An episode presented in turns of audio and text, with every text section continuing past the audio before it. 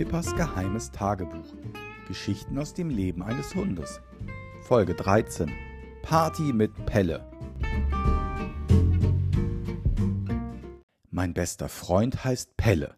Das ist ein toller Kerl. Er riecht gut, wir spielen großartig zusammen und er macht jede Menge Quatsch. Einmal hat er sogar den Postboten die Hose zerfetzt.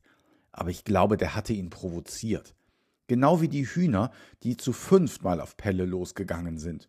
Und am Ende stand er noch so da, als wäre er schuld gewesen, dass sie ein paar Federn verloren haben. Eine Sauerei. Ich halte fest zu Pelle. Mit unserer Postbotin wäre ihm das sowieso nicht passiert. Sie ist sehr nett und ich lecke ihr gerne die Hand ab.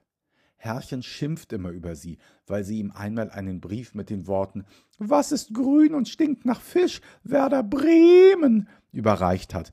Da waren wohl irgendwelche Eintrittskarten drin. Pelle interessiert sich nicht so sehr für Fußball, dafür umso mehr für Leckereien.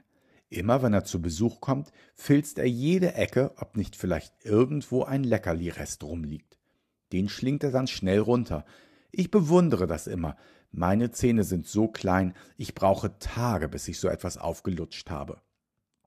Neulich hatten sich meine Menschen mit Pelles Menschen bei uns zu einem netten Abend verabredet und Pelle kam auch mit. Das war klasse. Obwohl, zuerst hat sich Pelle gar nicht für mich interessiert, weil er seine übliche Inspektionsrunde gemacht hat. Erst hat er vergeblich versucht, auf die Fensterbank zu springen. Als er endlich aufgegeben hat, dachte ich, prima, spielen wir jetzt endlich aber keine Chance.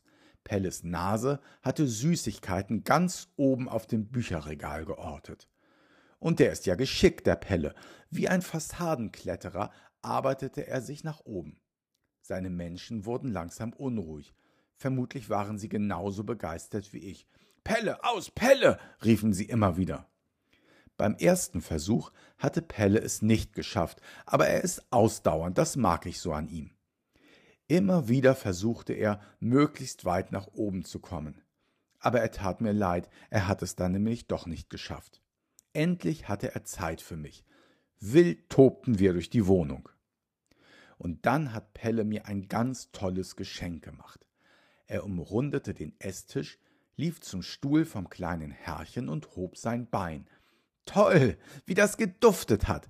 Seitdem liege ich jeden Tag dort aber irgendwann musste er sich ja mal revanchieren. Schließlich hatte ich vor einiger Zeit Pipi in sein Körbchen gemacht, und das wäre sonst ungerecht gewesen. Wir hätten noch stundenlang so weitermachen können, aber plötzlich war Pelle weg und sein Herrchen auch. Sie haben nicht mal Tschüss gesagt. Komisch. Hoffentlich kommt Pelle bald mal wieder.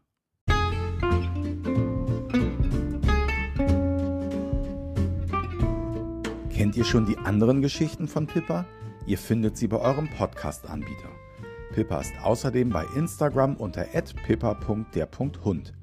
Dies war Folge 13, geschrieben und gesprochen von Helge von Schwarz.